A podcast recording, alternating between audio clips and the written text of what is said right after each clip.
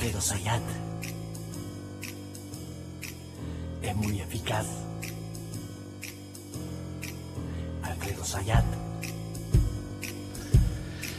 no falla jamás. ¿De qué, de qué habla? ¿De qué habla? ¿De qué habla?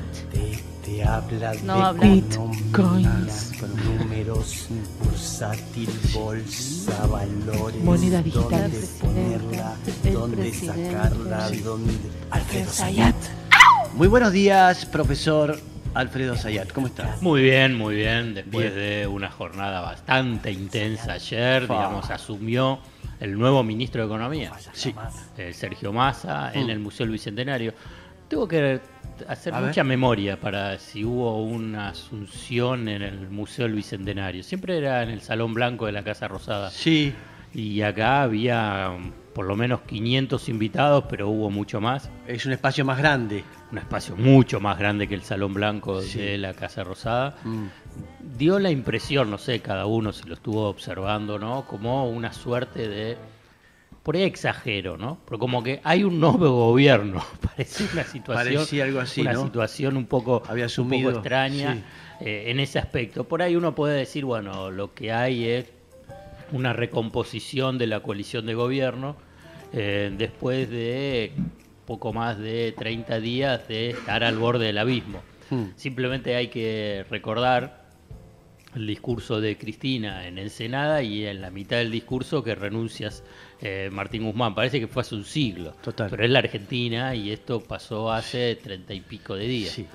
Y entonces, desde ese momento hasta ayer, digamos hasta ayer, que es la formalización, fueron unos días anteriores cuando se designó que Sergio Massa iba a ser ministro de Economía, junto con la Secretaría de Agricultura y Desarrollo Productivo, daba la impresión de un abismo político. Mm. Y el abismo político significaba la sustentabilidad de la coalición de gobierno hasta diciembre del 2023. Eso estaba en juego. Sí. Yo creo que hay que decirlo de esta forma para tratar de entender, digamos, lo que significó la magnitud de la asunción de Sergio Massa y las medidas que toma. Pues si lo tomás en forma aislada, le perdés este contexto. Y la verdad que era un contexto bastante eh, dramático en términos político institucional. Sé que por ahí esto no estaba tan expresado por, obviamente, los actores políticos, ni incluso tampoco en, en ciertos análisis sobre qué es lo que estaba pasando, pero eso estaba en juego. Mm. Eso estaba en juego. Así es mi interpretación Sí, sobre sí. lo que estaba pasando. Está claro, sí. Lo de Sergio Massa viene a poner un dique a eso y Mm. a recomponer lo que era una crisis política de proporciones. Entonces, con una crisis política de proporciones ibas a tener problemas económicos. Mm. O sea, una corrida cambiaria Mm. con shock inflacionario. Julio va a dar una tasa de inflación malísima, dramática, ponele el título que quieras, ¿no? Mm. Pero arriba del 8% mensual, eso es un número terrible. ¿Ocho se calcula? Sí, piso. Sí, piso. fa. Eso es lo que dicen. Después Sí. veremos si por ahí da un poquito más abajo. Y, Pero ta- y también igual- habló que agosto también va a ser. Exactamente, Mex. y que agosto también va a ser difícil. Mm. Y que recién a partir de septiembre, esto Massa dice, septiembre espera una baja sustancial de la tasa de inflación. Que esta es la urgencia que viene a atender en términos políticos un, eh, un político precisamente y no un economista a, a cargo del Ministerio de Economía. Pero ¿cuál es la emergencia? ¿Cuál es la emergencia económica para tratar de entender después, ya salvado el contexto político, cuál es la emergencia económica, digamos, que es donde tiene que poner toda la atención, y que lo dijo ayer Sergio Massa, es en sumar dólares a la reserva. Si no sumás dólares Claro. a la reserva, digamos, todo el resto que podés analizar, sí, sí. digamos, pierde eh, sustento. Total. Porque no hay, no hay la posibilidad de analizar el resto si vos no estás anal- no, no, no vas sumando dólares a la reserva. ¿Por qué?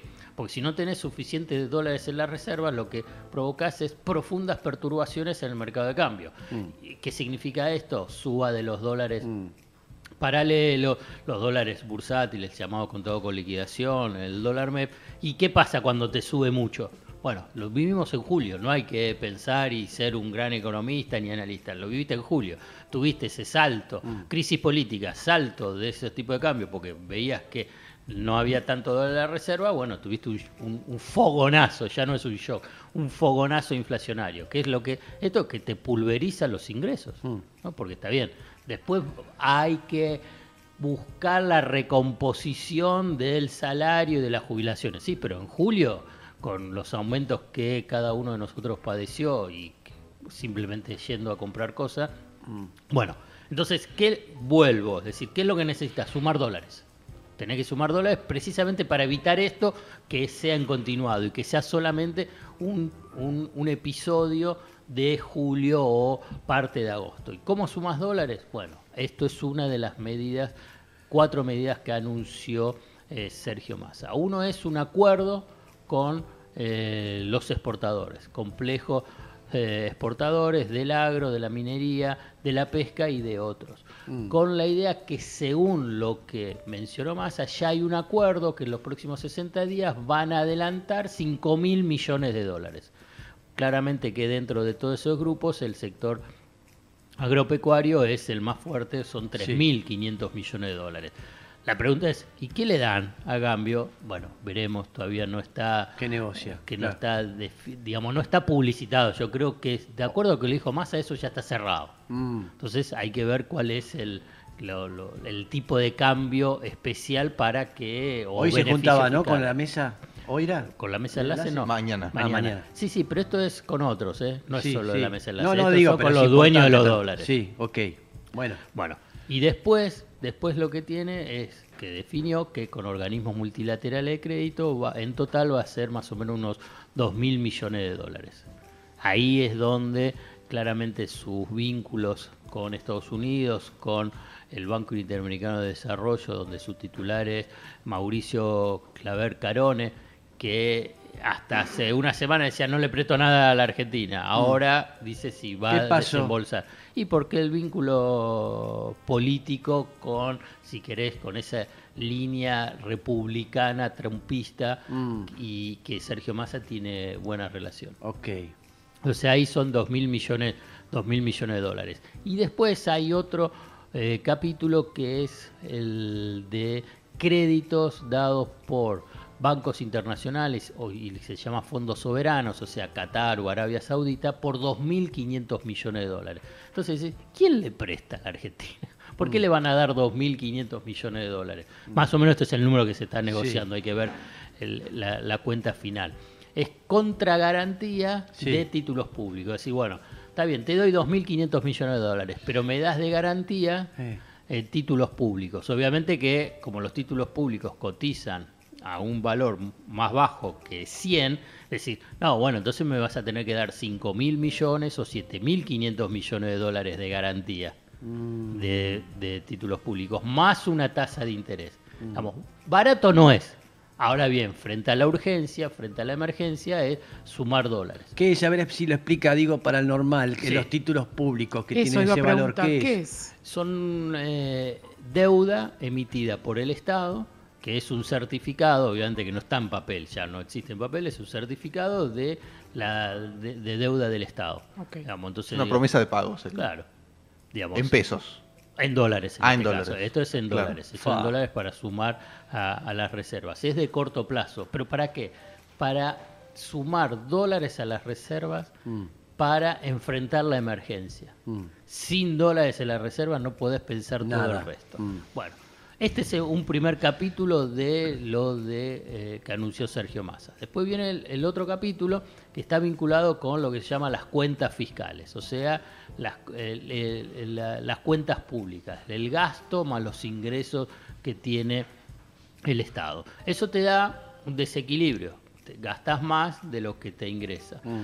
La Argentina se comprometió con el Fondo Monetario Internacional a tener un desequilibrio para dar un numerito del 2,5% del Producto Interno Bruto. Mm. Digamos, no más que eso. Obviamente que si es menos van a estar aplaudiendo. La cuestión es que, es decir, de, cómo, de qué lado bajás el gasto o de a dónde subís los ingresos para que haya orden en las cuentas fiscales. Pero ¿para qué hay orden? ¿Por qué se, se requiere orden de las cuentas fiscales? Un poco para ir a contramano de lo que es el discurso convencional vinculado con la economía, digamos, eh, los economistas, la mayoría de las economías tienen eh, desequilibrio en las cuentas públicas.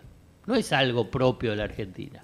Pero ¿cuál es la diferencia de la economía argentina con respecto a las otras, que no tiene acceso al financiamiento de ese desequilibrio. Cuando vos tenés un desequilibrio entre lo que gastás y lo que ingresás, vos necesitas que alguien te financie. Y en general se financia con emisión monetaria o con eh, emisión de deuda. Esto es lo que yo te mencionaba, Sí. con títulos públicos. Ahora sí, ya en pesos. Sí. ¿no? Digamos, Pero ¿qué es lo que pasa? Que la Argentina se quedó sin acceso a ese financiamiento fluido. ¿Y por qué? Yo sé que para algunos puede ser cansador más con la sucesión de crisis que política Sí. y de la situación económica. Bueno, porque el macrismo dejó un desastre Mm. y que en poco tiempo no se pudo resolver porque vino la pandemia, porque vino la guerra. Sí. Entonces, bueno, en ese, en ese marco, es decir, bueno, tiene que haber orden de las cuentas eh, públicas. ¿Y por, por qué? Porque entonces vamos al punto primero, vinculado con el tema de los dólares. Porque los dueños de los dólares, tanto acreedores como los exportadores, dicen, bueno, que haya orden de las cuentas públicas porque lo que quiero es que esté garantizado que me puedas pagar la deuda. Y además, porque si hay desequilibrio de las cuentas públicas, es, vamos a decirlo de una forma muy burda, sobran muchos pesos, hay pesos y ¿a dónde van? Van al dólar. Mm.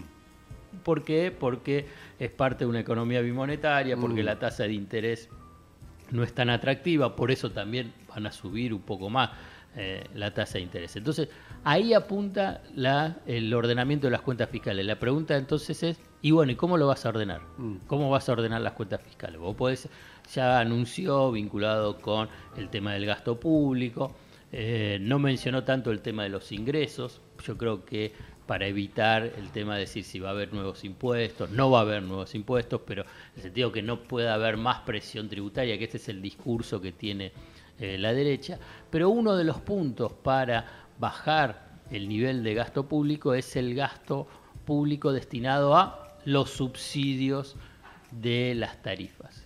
Y entonces ahí aparece el tema de las tarifas de luz, de gas e incluyo el tema del agua. Sí. Agua, recordemos que eh, AISA está manejada por Malena Garmarini, Yes. su pareja, Sí.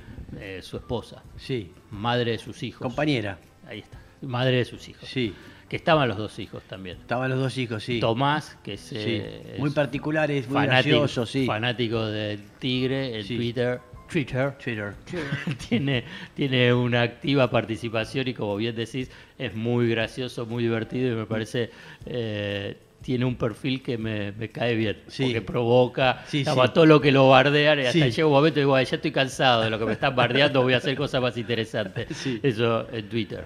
Eh, Tomás. Entonces me parece que es una buena salida eh, simpática. Pero bueno, vuelvo. Sí, por favor. Sí, entonces, bueno, además de los que se inscribieron o no se inscribieron en ese registro para decir mantengo o no mantengo el subsidio, hay un porcentaje mayor del previsto que no se inscribió, que no se inscribió. Sí. Digamos, pensaban que era el 10% de los hogares que iban a, a- a- a renunciar, a no inscribirse, bueno, en realidad fueron casi el 30%. O sea que vos ahí ya tenés un margen adicional. Sí. Pero ¿qué parte de eso no se inscribió por, por recursos económicos y qué parte porque no se enteró, porque no... Sí. No, ahí es muy difícil. ¿Qué parte de eso se va a Vos- enterar- vos pensás se va a que- enterar vos con- pensás que hay un porcentaje. Yo creo que hay un porcentaje alto que no se enteró o que no, Sí. o que Tuvo no supo, problemas. O sí. que no, no supo cómo hacerlo y que se va a encontrar con una tarifa alta y ahí va, Y va a crecer un el problema social. Claro. ahí va a haber un problema. Si es así, va a haber un problema. La verdad que no sé. Y no sí, sé si algo de eso yo creo que es lo mismo que dice acá A toda la gente grande se lo tuvimos que hacer Sí. eh, los más jóvenes. Hola, hola. Eh, yo, eh, Sí. Sí, es parte, No, es parte de los hombres. Ayudaron, No, no, yo tampoco lo sé hacer, pero Sí, lo que digo es, no Saluda fue Tamara fácil Tenenbaum. entrar. Tamara Tenenbaum me hizo, Sí, Tamara Tenenbaum me hizo el Tamara, trámite, sí. sí, ¿Ah, acá, sí? acá, Sí. sí. Ajá. Bien. Eh, Pero no, vos no, porque sos un vago. no, no. No, porque soy Mex Urtiberea, soy una persona de... Tenía que ir a llenar unos campos. nada más. No sabía cómo hacerlo. Bien, adelante. eh, Eh, por- no porque, me apunte. porque- porque no sabías Sí. cómo decir nombre y apellido. Eh, ah, ¿ves? No, no me acuerdo. Mex iba a poner. Sí. Bueno, bien. eh, y por último, ahí vinculado con el tema de los subsidios. Sí. Mm, Se ríe.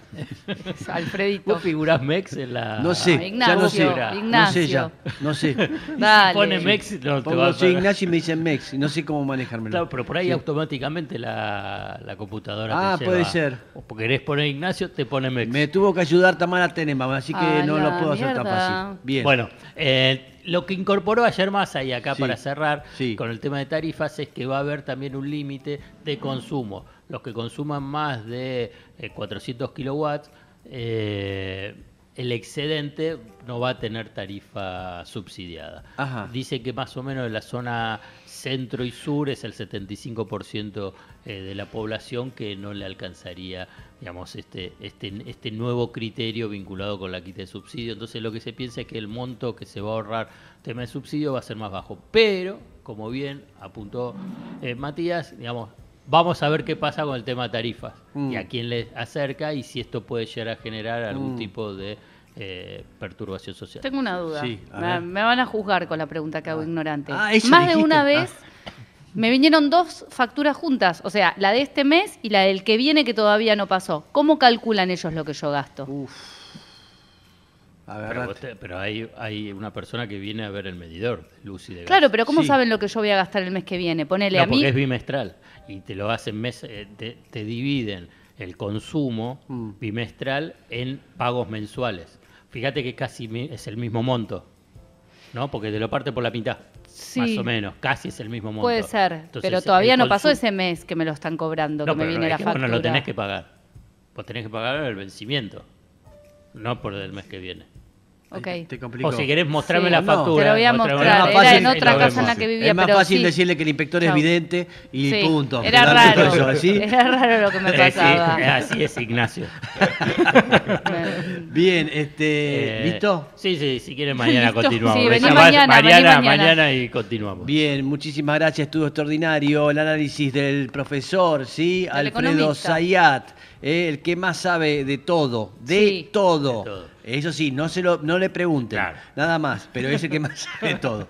Siendo las 11 y 52 minutos, ya volvemos. 9, 7.